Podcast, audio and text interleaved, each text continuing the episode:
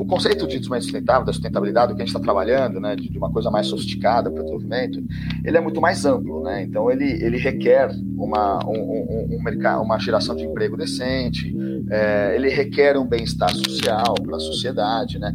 E aqui eu não estou já dizendo como ele deve ser alcançado, se é via Estado, como ele é, mas admitindo que não dá para ter um desenvolvimento sustentável com pobreza, né? claro, né? é, e que esse e que o desenvolvimento tem limites, ele tem limites físicos.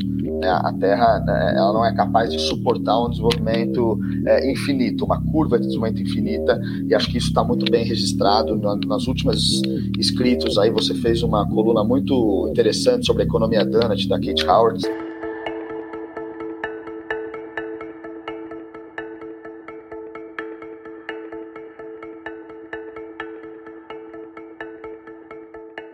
Olá, sejam bem-vindos a mais um episódio do nosso podcast Missão Desenvolvimento. Eu sou Paulo Gala e hoje tenho a honra e alegria de receber aqui conosco Gil Escatena, grande conhecedor dos temas do meio ambiente.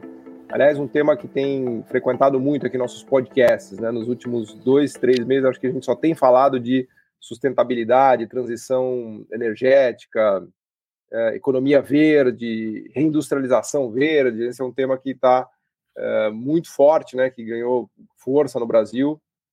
E, obviamente, todos nós aqui do podcast somos entusiastas né, disso, desse tema, então é uma grande oportunidade para a gente poder receber o Gil, que tem uma grande experiência na área, né, está militando aí há muito mais tempo que a gente, vai ser, vai ser ótimo poder contar com as, com as reflexões deles aqui. Gil, Seja muito bem-vindo. Começa falando um pouquinho da, do, do, que você tem aprontado, enfim, da sua, da sua trajetória aqui para quem não, não te conhece. Obrigado por ter aceito o convite. Obrigado, Paulo. Obrigado quem está ouvindo. Agradeço o convite. Bom, eu trabalho na, na, na, área ambiental já há mais de 20 anos, sempre ligado à gestão pública, majoritariamente ligado à gestão pública.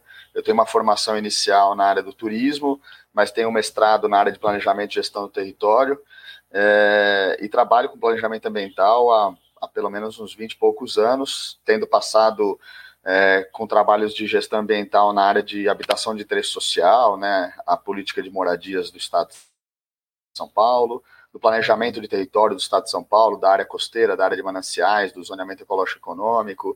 É, então, basicamente, meu trabalho tem sido fazer a mediação do desenvolvimento econômico, em especial do Estado de São Paulo, com as questões ambientais. Então, basicamente, Boa. é essa a minha trajetória. Fantástico. Eu começaria com uma pergunta, Gil, que é bem básica e simples, mas que eu acho que ao mesmo tempo é muito importante, que é a seguinte: você que já milita nessa área há mais de 20 anos, está vendo essa onda que está chegando agora, eu diria que tem uma onda, assim, na minha avaliação, ela ganhou força nesses últimos, sei lá, um, dois, três anos.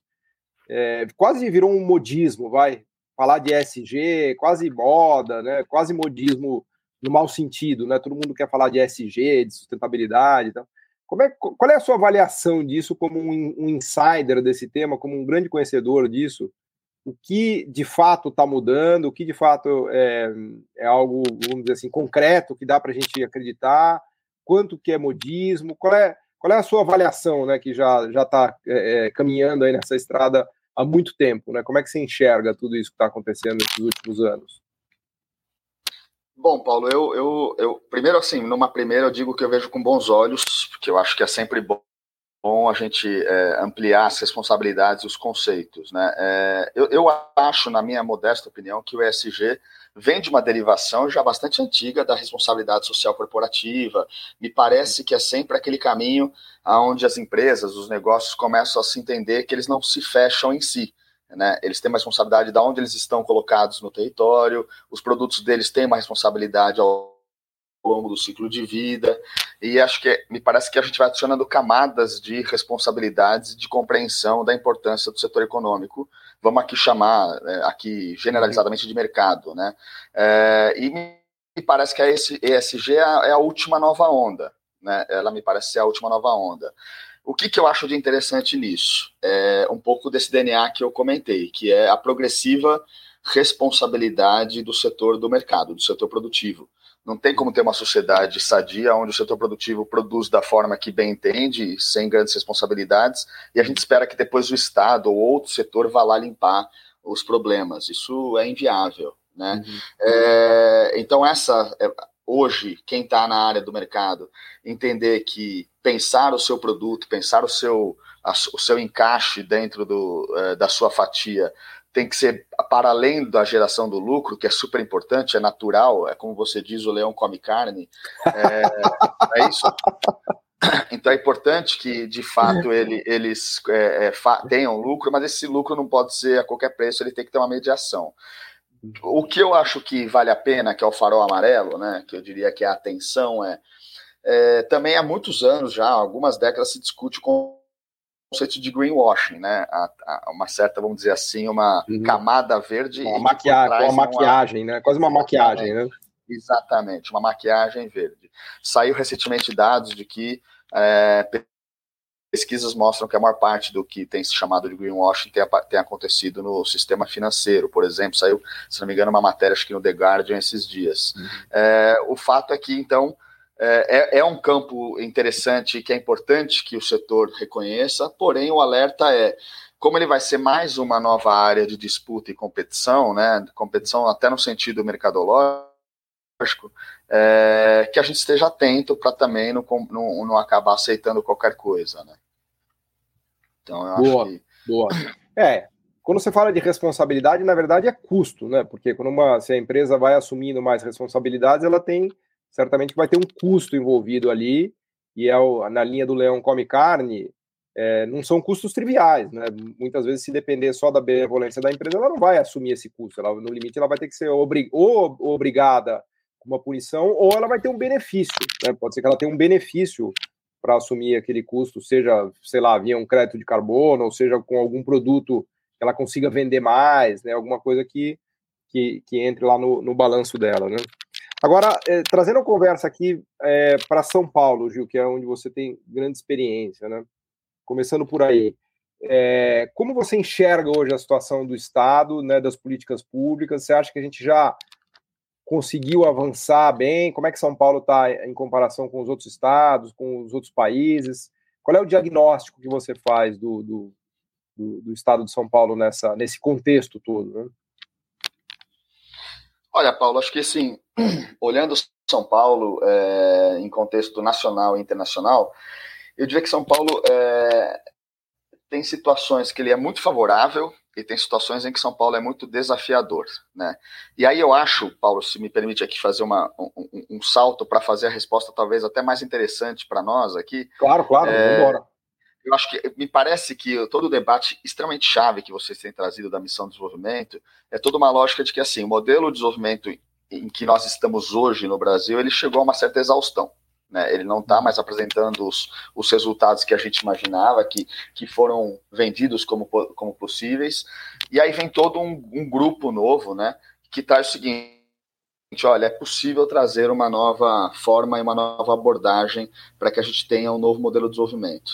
Aí eu vou fazer uma primeira ponte, que é os dados que você tem mostrado, né, que estão aí, é que são Paulo é uma comprovação de que uma economia mais sofisticada gera é, uma sociedade com maior capacidade de ter salários, empregos decentes e uma, um, um, pelo menos esse patamar do social do desenvolvimento é, melhor encaixado.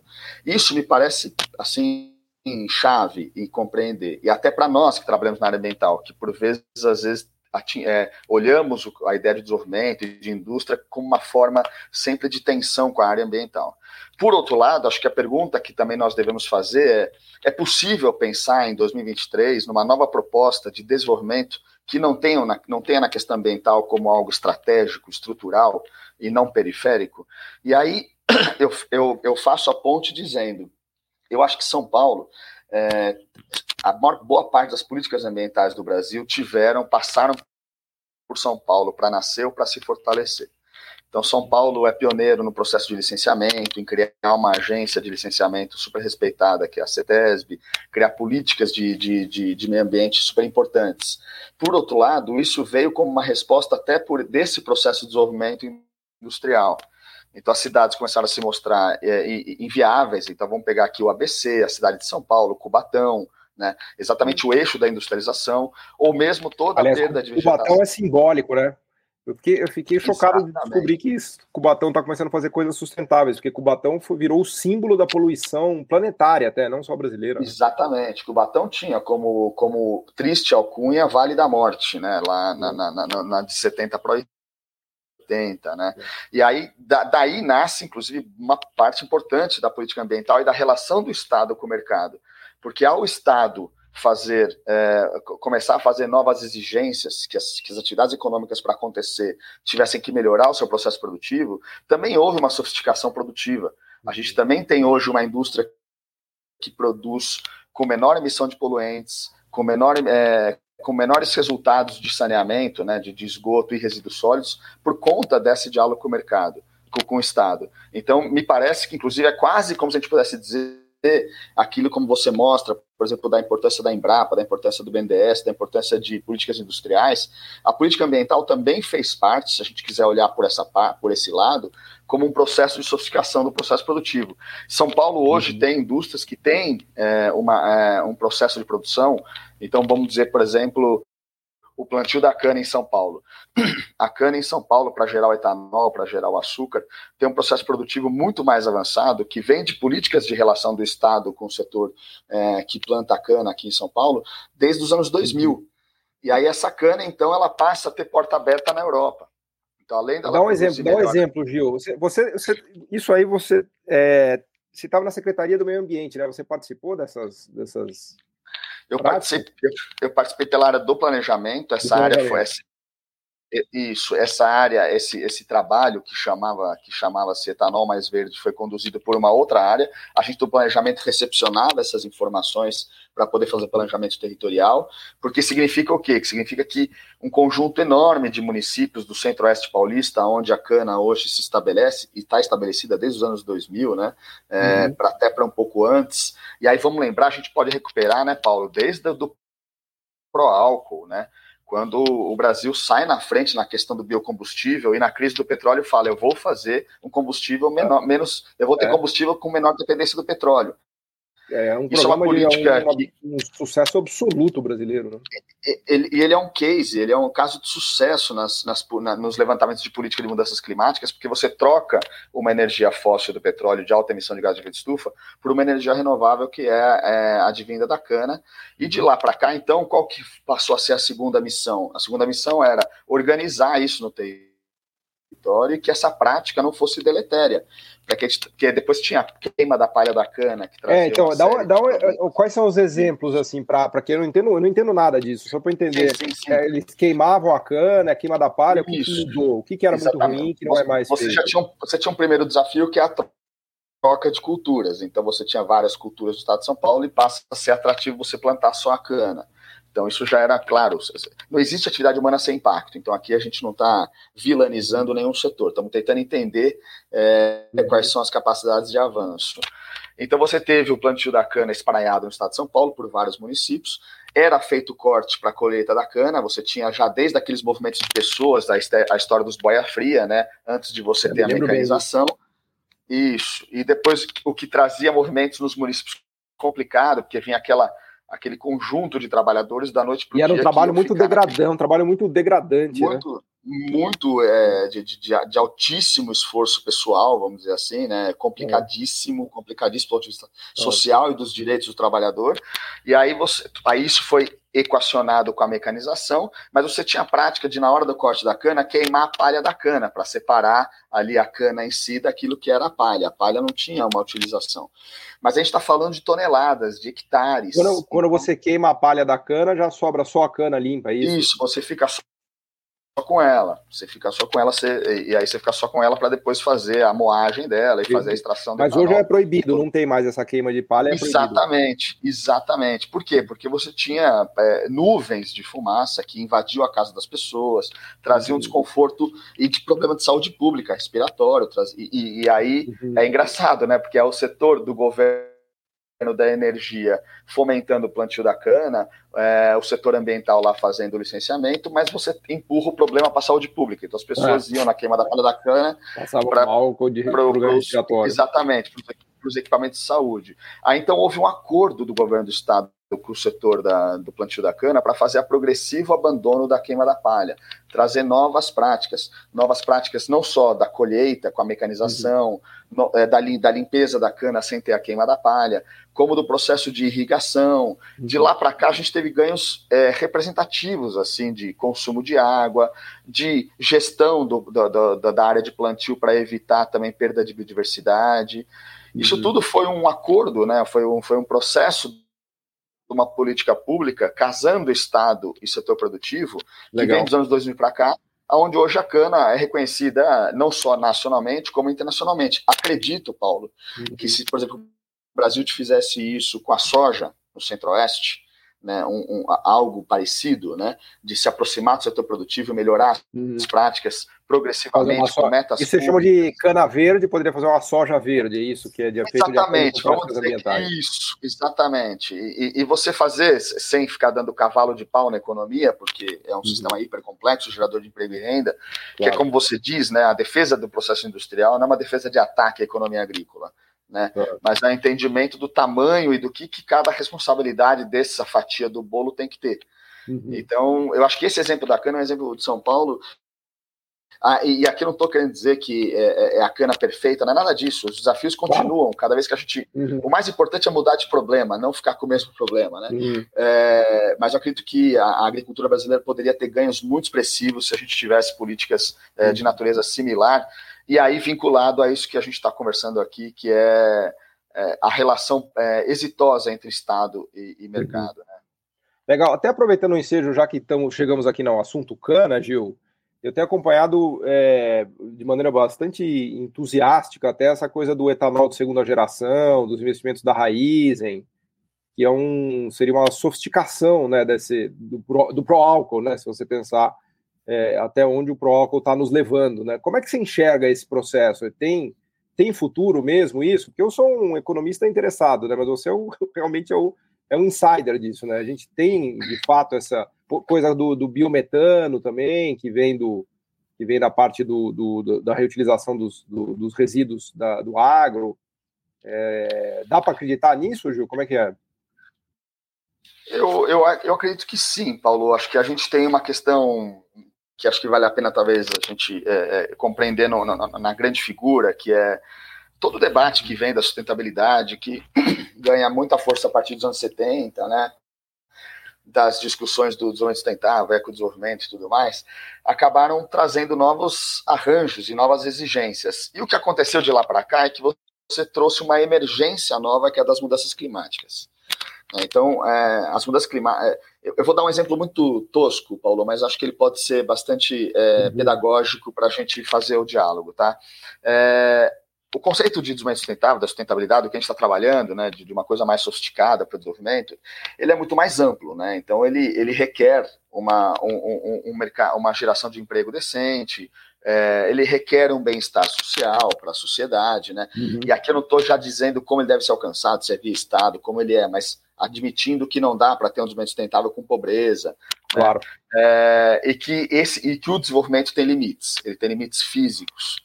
Né? A Terra né, ela não é capaz de suportar um desenvolvimento é, infinito, uma curva de desenvolvimento infinita, e acho que isso está muito bem registrado nas últimas escritos. Aí você fez uma coluna muito interessante sobre a economia Donut, da Kate Howard.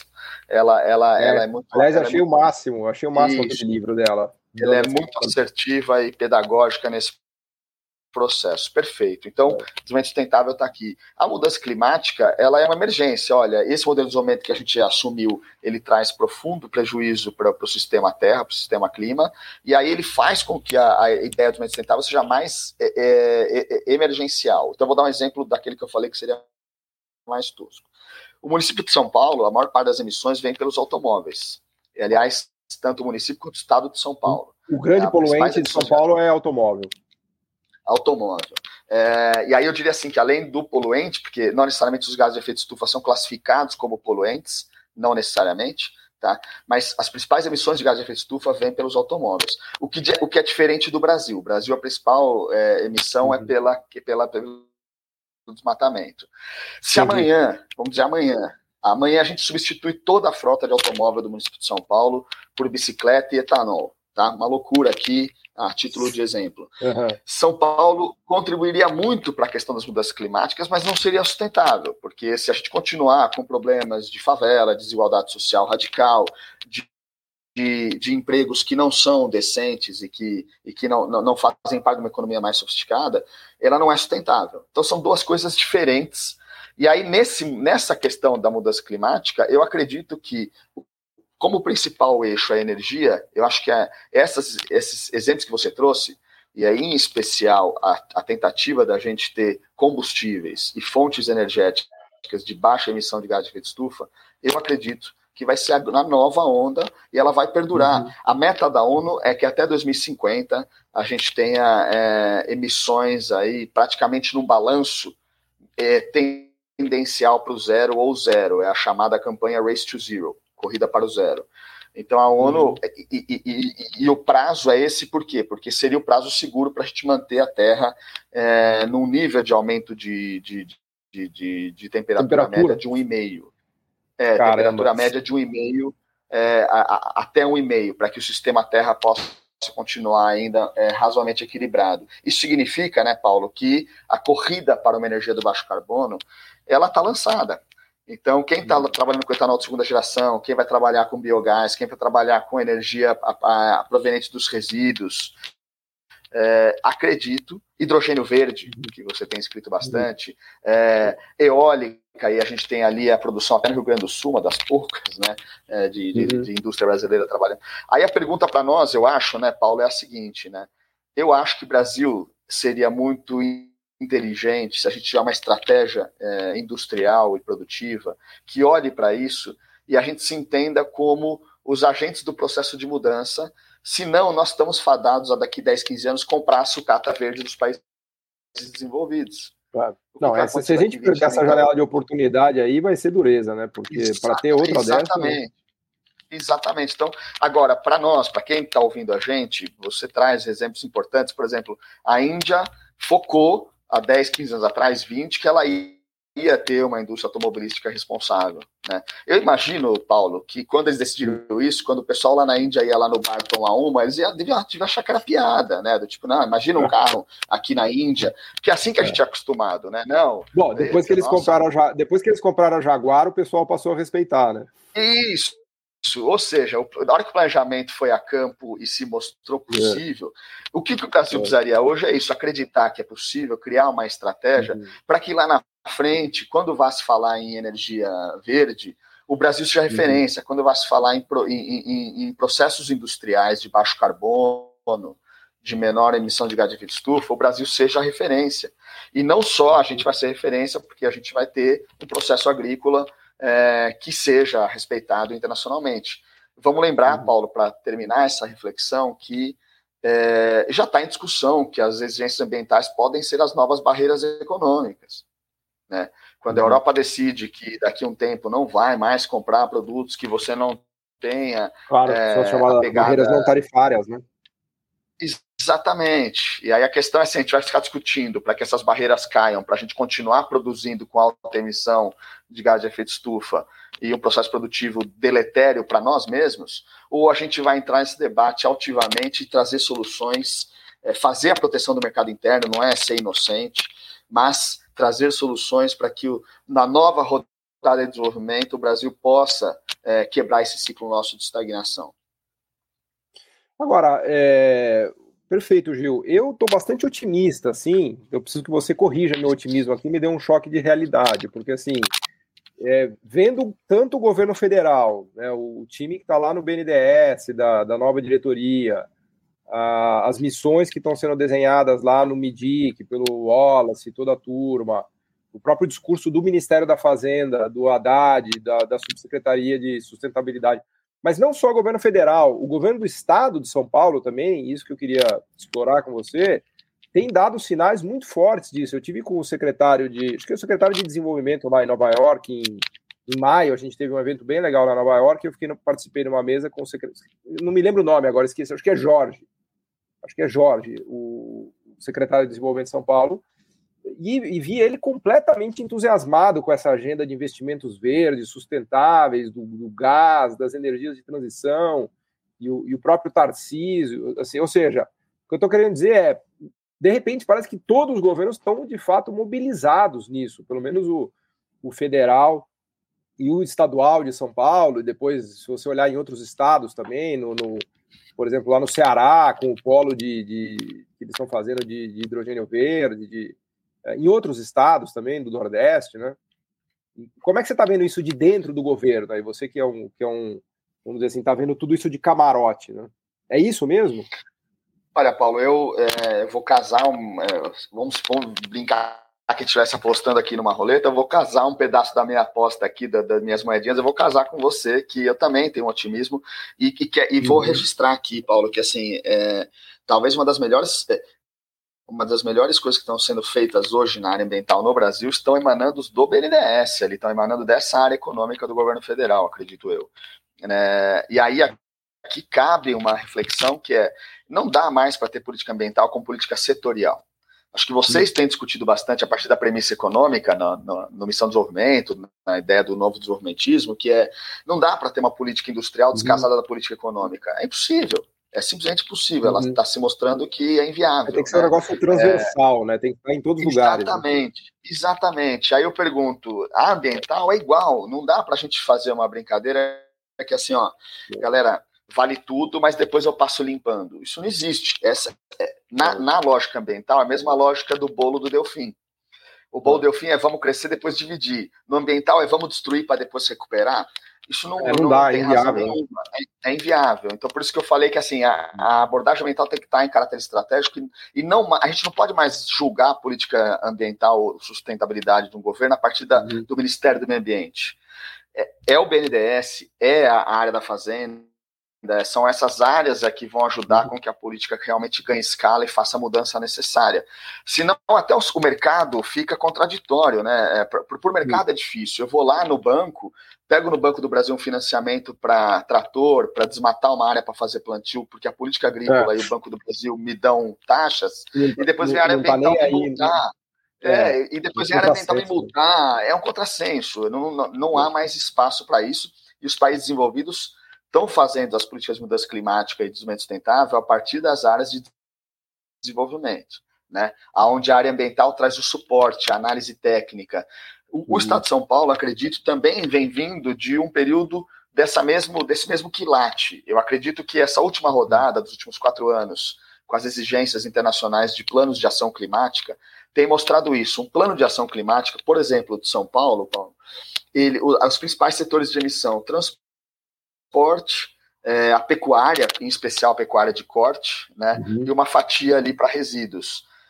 Isso não está na área ambiental. Então não adianta a área ambiental falar, ó, então a nova política é essa, claro. se ela estiver descasada de, de, quem realmente vai aplicar. Uhum. Né?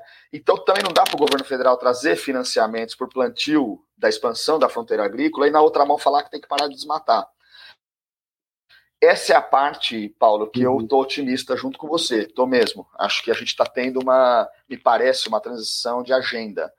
A parte que me deixa é, é, em alerta, para não dizer pessimista, nós uhum. ainda temos um modelo de planejamento público hipersetorialista, Tá. O que faz com que seja muito complexo você fazer com que as ações transversais tenham realmente peso. É porque ficam caixas estanques, né? Fica cada um na sua caixinha ali, e aí. Né? Extremamente, extremamente estanques, e aí acho que isso também sinaliza para o mercado é, algo meio, vamos dizer assim, difícil de compreender. Dependendo com quem eu, sento, eu ouço um discurso diferente, né? É. Com metas diferentes. Às vezes, né, Paulo, você é o ministro da, da, da Agricultura, eu sou do Meio Ambiente, para você atingir a meta, a minha não pode dar certo. É. Quando isso acontece na gente. Aí, aí é um choque de, de, de, é, é um problema, né? É. E aí é, o, aí é o quem pode mais chora menos. E, em geral, na área ambiental, a gente pode sempre menos. Então, essa é a parte que eu fico em alerta. O que eu acho, Paulo, que traz outro casamento com o que vocês têm é, é, trazido para cá na missão de desenvolvimento, que é o papel coordenador do Estado. Né? A capacidade uhum. do poder convocatório do Estado de trazer metas em conjunto, organizar a sociedade para isso. E eu estou falando sempre no, no, na forma mais democrática possível, não estou falando claro. aqui de Estado autoritário. É, aí acho que isso pode trazer uma nova etapa onde esse otimismo se estabelece. Que acho que a sociedade também está precisando é ver as ações concretas acontecendo para mostrar que é possível. Uhum. Né? Daí o porquê, inclusive, que as campanhas da ONU têm metas curtas, 25, 30, 35, uhum. 40, para essa capacidade de monitoramento e verificação para mudança de rumo rápida, porque o tempo urge, né? o tempo está aqui batendo na nossa porta. Você falou de ações concretas, né? O que, que tem na mesa que você está enxergando aí de ações concretas de, de governo de estado, de o que, que, tem, que, que tem de, de, palpável disso? Assim? Tem alguns projetos que você gostaria de falar, ou coisas que estão no pipeline, que, você está vendo com bons olhos? Eu, temos? Tem algo que eu acho que tem algo que tem duas coisas que eu acho que animam muito, que aí falando pelo governo do estado, é, vou falar uma no campo do planejamento, uma no campo da prática, para exatamente mostrar que a gente precisa dos dois, né? É, eu, eu brinco, depois que eu tive meu filho, né, Paulo, aí a gente volta a ler literatura infantil, né? E aí na, na, ah, na no Alice assistir Peppa Pig, toda é, isso, Galinha Picadinha, pequeno, o Pequeno tá Príncipe, na... né? Não, não isso, o Pequeno tá Príncipe mesmo... de Maquiavel, o, Pequeno Príncipe mesmo. Né? Isso, né? do Zuferri. É, então está no mesmo bar que eu, mas tem uma passagem lá em País das Maravilhas que ela pergunta, acho que pro, pro, pro gato, né? Ela pergunta assim, é, ela pergunta o caminho, e ele pergunta para onde você quer ir? Ela fala, não sei. Aí ele responde, para quem não sabe onde quer ir, qualquer caminho serve. Então, eu vou dar um primeiro exemplo do, eu vou dar um primeiro exemplo que é do planejamento, que é São Paulo encerrou, né, entregou no final do ano passado um zoneamento ecológico econômico, que para quem não, não, não, não tem intimidade com o tema, é basicamente é, olhar o território, enxergar as suas fragilidades ambientais, sociais e econômicas e direcionar caminhos para suas potencialidades, né? reconhecer potencialidades e fragilidades do território Você participou muito caminhos... disso, né? porque eu, eu, me lembro da gente conversando sobre isso. Isso, eu fiz a coordenação executiva Legal. desse trabalho. Ele foi um trabalho bastante inovador, no sentido de que ele, a gente fez um acordo entre 12 secretarias, então ele não é um, um, um, um planejamento da área ambiental, ele é Legal. coordenado pela área ambiental, mas com participação da área, participação da área econômica, da área de agricultura. Pô, o Tarcísio, é, o Tarcísio e o, secre... o secretário de desenvolvimento devem ter adorado isso daí, porque eles chegaram no governo já com esse plano feito, desenhado, imagina que presente. Isso, e, e, e, ele tem um horizonte, ele, ele faz simulações de mudanças climáticas para o território de São Paulo, ele, ele olha a partir de diretrizes de segurança hídrica, biodiversidade, inclusão social, atividades econômicas, é, e ele olha para o horizonte de 2040. Então ele recupera, ele tenta recuperar, ele dá sua contribuição em trazer o olhar de longo prazo, certo? Como isso você chama isso? É o plano, bacana, de, plano de zoneamento é ecológico? Zoneamento, é, o zoneamento, é o zoneamento ecológico econômico. Tá? Legal. É, teve, teve, teve, discussões nacionais de, de repente, retomar isso em uhum. escala nacional, fomentar que os estados uhum. façam, porque é a melhor forma de você fazer um acordo de base territorial com a sociedade, assumindo aonde não dá mais para a gente exaurir recursos, aonde estão as potências uhum. sociais e econômicas, e tirar aquela ideia de que é, ou eu tenho uma área economicamente forte, uma área ambientalmente frágil. Não. A fragilidade, isso está embrenhado. Quando você tem um problema hídrico em São Paulo, você tem um problema produtivo. Quando falta claro. água, falta água na indústria. Agora está ficando bem claro, agora que a gente está chegando no limite, Exatamente. isso está ficando claro. Né? Exatamente. Então, assim, os problemas ambientais também são problemas econômicos. Tá? É, isso foi uma primeira, é uma entrega, um planejamento que está permitindo a tomada de decisão com uma base é, científica, de base de dados, com estudos, e diretrizes para o território. Vocês têm zonas do estado? Como é que é feito isso daí? Tem um zoneamento por, por macro-regiões? Como é que funciona? Isso, no final das contas, é, Paulo, a gente acabou dividindo o estado é, em nove regiões, assumindo uhum. as divisões políticas. Então, a gente fez as divisões uhum. com as regiões administrativas do Estado de São Paulo, que é como o Estado, na sua política pública, divide para fazer as suas políticas setoriais, exatamente. Então, a gente dividiu menos uhum. pelos problemas problemas ambientais, sociais, econômicos, e mais pela divisão política para quê? Para dar, para endereçar quem é que tem que tomar a decisão. Prefeito, secretário, quando você for trabalhar ali na sua região, de Marília, de Bauru, aí ele consegue entrar lá naquele, naquela zona dele e olhar quais uhum. são as questões ambientais, sociais e econômicas, tá? É, Entendi. Porque às vezes a divisão ambiental ela faz sentido para nós da área ambiental, mas não faz sentido claro. para a área econômica, não faz sentido. É porque o cara não tem jurisdição, né? O cara tem que ter jurisdição exatamente, ali para ele atuar. Né? Isso, por exemplo, uma Mata Atlântica, ela vem lá do, do, do, Paraná até o Rio de Janeiro. Então eu preciso reconhecer que lá eu vou ter jurisdições. Então aquela divisão ambiental ela é importante, mas ela não pode ser única. Uhum. Um outro exemplo que eu queria fechar como ação é o projeto Refloresta SP. É, desde o novo Código Florestal, que foi feito pelo governo federal, né, é, acho que em 2012, se eu não salvo o melhor juízo, o é, os estados têm aí uma incumbência de organizar os seus territórios a partir da lógica de recuperar áreas florestadas que deveriam estar florestadas por lei. Em especial aqui as áreas de proteção de recursos hídricos, as APPs, né, então aquelas áreas nas margens de rio, nascentes e tudo mais, e a reserva legal, que é aquela pedaço da terra do proprietário rural que tem que ficar com vegetação nativa. A gente tem um déficit uhum. disso. Esse déficit aqui em São Paulo foi mapeado em um milhão e meio de hectares. Caramba. Aqui.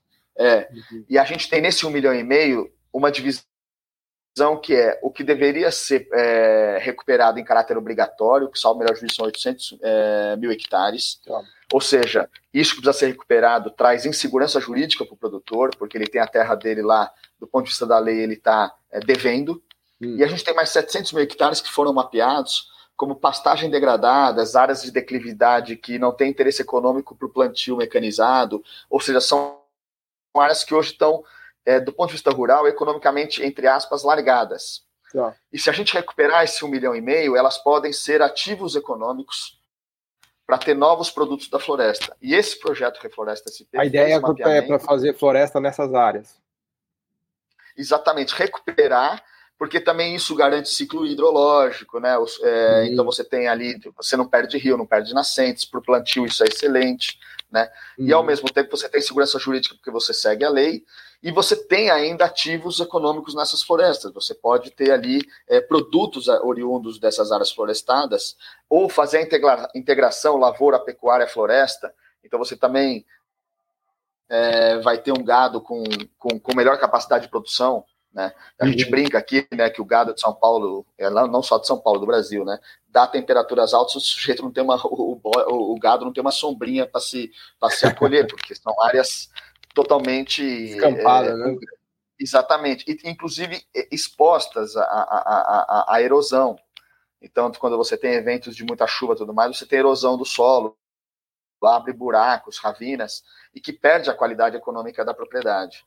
Esse, por exemplo, Paulo, é, é algo que cria um profundo interesse no mercado de carbono, né? Você reflorestar, você vai falar que naquela área que está sendo plantada, o carbono está sendo capturado, então você O Estado que vai investir isso, Gil? De onde vem o dinheiro para plantar essas árvores? Como é que é o a ideia, a, a ideia desse, desse processo do refloresta é juntar recursos privados e públicos. Então tá. você vai ter recursos que já que vêm da, isso, da Secretaria de Agricultura e tudo mais, e angariar parceiros uhum.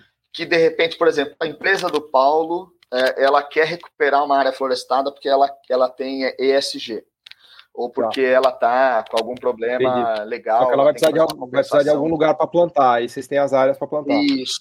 E aí o Refloresta SP lançou agora, acho que há uma semana atrás, um aplicativo legal. que é o Tinder Verde. Você acha as áreas. É, é um, é Muito um, bom isso aí. Faz o Tinder, o Tinder Muito verde. Bom. Aí, o cara quer plantar árvore, tem uma área lá. Exatamente. E, e, ao mesmo tempo você tem ali mínimas métricas, um mínimo referencial, um arcabouço mínimo de onde está aquela uhum. área, é, uma aproximação de custos de recuperação, né? Que a gente sabe que Legal. isso varia conforme o lugar.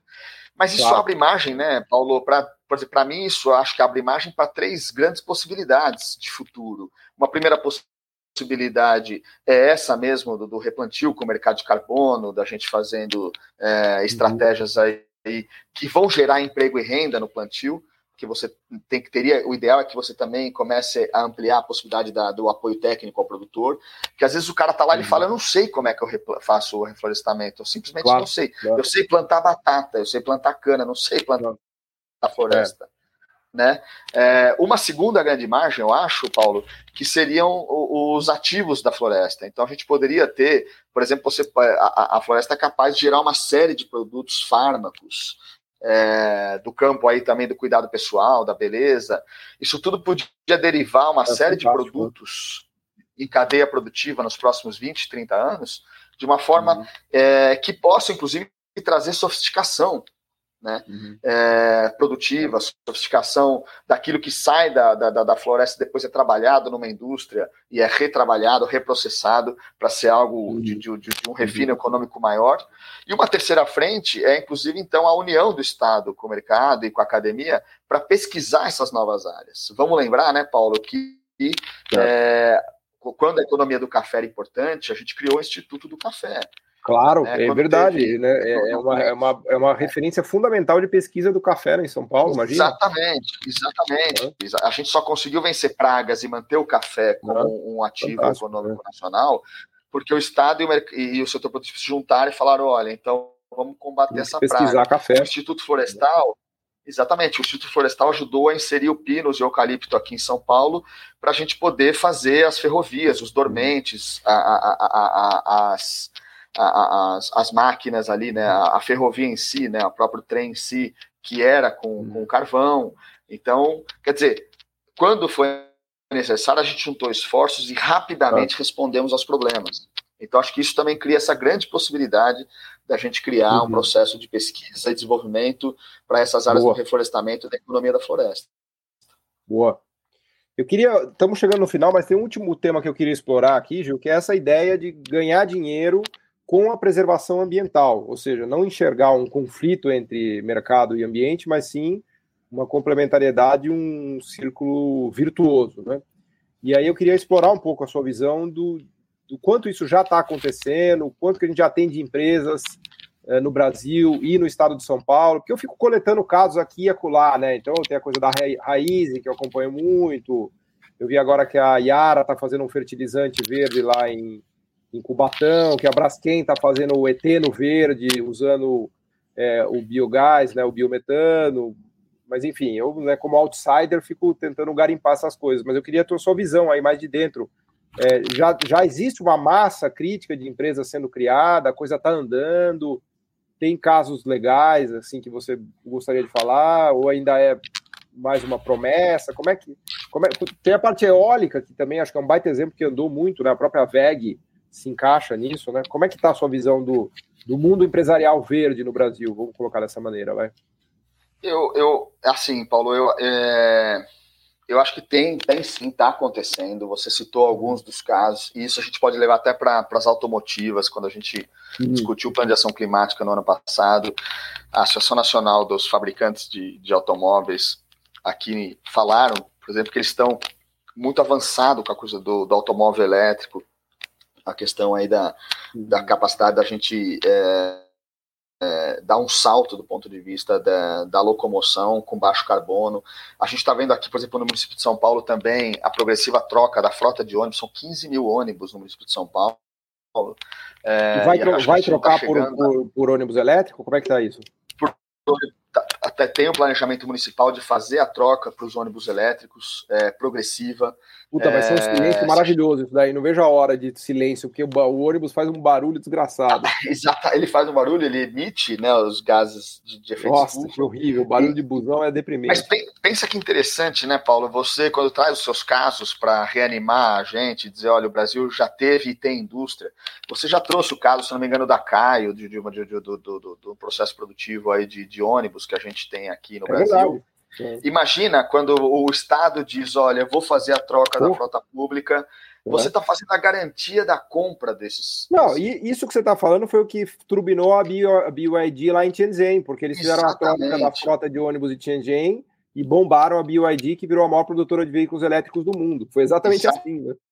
Exatamente. Agora pensa, município de São Paulo, 15 mil. Se não me engano, Rio de Janeiro, acho que a frota é mil, é, mil ônibus. Só as metrópoles. Porra. E veja o, o que seria uma agenda de transição desses desses ônibus é, do ponto de vista de 20, 30 anos, a garantia para o setor produtivo. É, é né? uma potência de Como isso seria de, né? uma potência, até porque, né, Paulo, além da compra, você tem a manutenção. Claro. Os dados do setor organizado vai dizer que a partir de seis anos os ônibus já estão é, precisando de troca. Hum. Né? Seis a sete anos de uso, dez anos é limite. Né? Então imagina, isso é, é entre aspas, é quase eterno. Né? Então, se a gente pensar com os olhos da Índia, não é pensar se a gente é capaz de daqui 10 anos fazer um ônibus de, de, de baixa emissão, um ônibus elétrico, é pensar que isso, a hora que a gente alcançar, isso vai ser garantido por anos e anos. E aí eu acredito, Paulo, que isso, isso já está acontecendo em alguma medida, me parece que uhum. precisa ainda talvez de uma concertação mais ampla, é, e aí tem a ver com esse tipo de Estado e relação com o mercado que vocês têm reclamado, e por uhum. isso que nesses exemplos eu acho que para a, a, sustentabilidade encaixa no novo desenvolvimentismo e um precisa do outro. Uhum. Né? E a gente tem visto isso também na economia florestal, na questão aí do avanço da produção da celulose, né, do avanço dos processos produtivos que são advindos uhum. também diretos da floresta. Acho até que talvez uma próxima uhum. etapa é, para governo do estado e governo federal é talvez conseguir ter um mapa mais claro da onde é que estão esses, esses, é, é essas, essas empresas estão exatamente organizadas, e aquelas estratégias que a gente já teve, e aqui São Paulo tem, de arranjo produtivo local, né? Uhum. Como você fala também de zona franca, quando você determina territórios para ali ter uhum. uma política específica, essa parte, essa questão ambiental, ela pode ser chave. Ah. Então, por exemplo, áreas é, são clusters, clusters de ambiental, né? exatamente, né? Exatamente, você partir de clusters é, e, e, que no final o ideal é que todos sejam ambientais, mas cada um a partir de potencialidades próprias ou da sua capacidade de corrigir problemas existentes. Uhum. Eu não quero numa área de restrição, numa área de problema hídrico aqui em São Paulo, eu não quero dizer que não pode mais abrir indústria. Eu gostaria que as indústrias que abrissem lá e que já estão lá fizessem um processo produtivo com menor consumo de água e que isso fosse é. um processo de eficiência produtiva. Porque Ou eventualmente até para trazer água, até para trazer exatamente, água de algum jeito, sei lá. Exatamente, porque, porque senão, Paulo, a gente cai naquela armadilha que é. É, a economia, a, a, o meio ambiente vai bem quando a economia vai mal. É, esse é o problema, né? Que foi, o, que foi o problema do, do, do, do Covid. Né? De repente, é. os canais de Veneza voltou a ter aves ali, voltou a ter, ter não me engano, será, cisne. Imagina. É, ou seja, se a gente para e fica em casa quieto, tudo dá certo. Não está certo, né? Não, não, não dá para a área ambiental advogar que a economia tem que parar para a gente melhorar. Então, acredito que organizar, é, olhar melhor essas, esses, essas estratégias econômicas e criar políticas próprias possa ser um uhum. grande passo. Boa.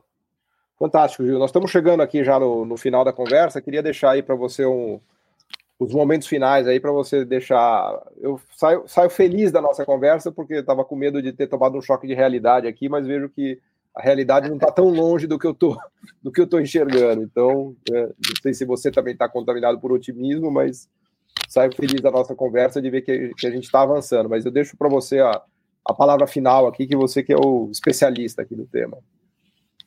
Paulo, eu queria, primeiro eu queria agradecer, queria te agradecer, agradecer o pessoal do Missão de Desenvolvimento pelo cuidado, pelo, pelo interesse em me atividades é que eu estou sempre à disposição.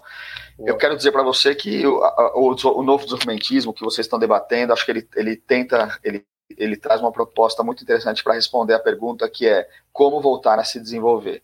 Eu queria dizer que não é possível em 2023 a gente pensar na palavra, no termo desenvolvimento, sem pensar é, que, que a sustentabilidade, que a questão ambiental seja parte disso. Então, o diálogo que a gente está aqui fazendo, eu acho que ele, ele deve ser algo que é, com outras pessoas, ela deve ser essencial, estrutural, é, e as coisas estão aí acontecendo. Então, para nos animar, é, para a gente vencer aí o pessimismo, acho que é importante que a gente vá procurando as soluções é, em conjunto, viáveis. Até digo, Paulo, você que fez um, um, um artigo elogioso à economia Donut, dia 13 do 11 vai ser o primeiro Donut Day Mundial, é uma iniciativa da Kate Howard. Ah, legal, vai ter um Donut Day, é isso? Vai, ter um Donut Day dia que 13 legal. 11, e vão ter várias discussões. É. É, vamos deixar que é 13 de novembro de 2023, que depois as pessoas vão ver. 13 de novembro de 2023, e aí vão ter várias mesas, o Brasil vai promover mesas, o pessoal do Donut Brasil, ou seja, todo mundo tentando pensar novas possibilidades para a gente ter um desenvolvimento mais interessante, que inclua as pessoas que também é, promovam uma vida com melhor qualidade. Paulo, super obrigado é. e parabéns é. pela sua iniciativa. Já te falei uma vez e repito: pensar o Brasil do jeito que você faz é, assim, é, para nós é um bálsamo. Te agradeço, cara. Na verdade, é do jeito que a gente faz, né? Te agradeço aí de ter, ter aceitado o convite e de, de, ter trazido essas reflexões aqui que engrandecem aqui nosso podcast. Muito legal. Vou te convidar mais vezes aí. Já fica, já fica a convocação aqui para gente, a gente continuar essa, essa conversa foi fantástico. Tenho certeza que todo mundo que nos ouviu aqui adorou. Muito obrigado, Gil Scatena. Obrigado a todos e até a próxima. Valeu. O podcast Missão Desenvolvimento é uma realização da AFBNDS, Associação de Funcionários do BNDES, e vai ao ar semanalmente em todas as plataformas digitais. O programa tem direção de Felipe Peçanha, produção de Tatiana Gurgel e edição de Pedro Rocha. Para saber mais, acesse nosso site www.missãodesenvolvimento.com. Você também pode assistir a outros episódios já gravados nos canais do Missão Desenvolvimento e da AFPNDS nas redes sociais. Até a próxima!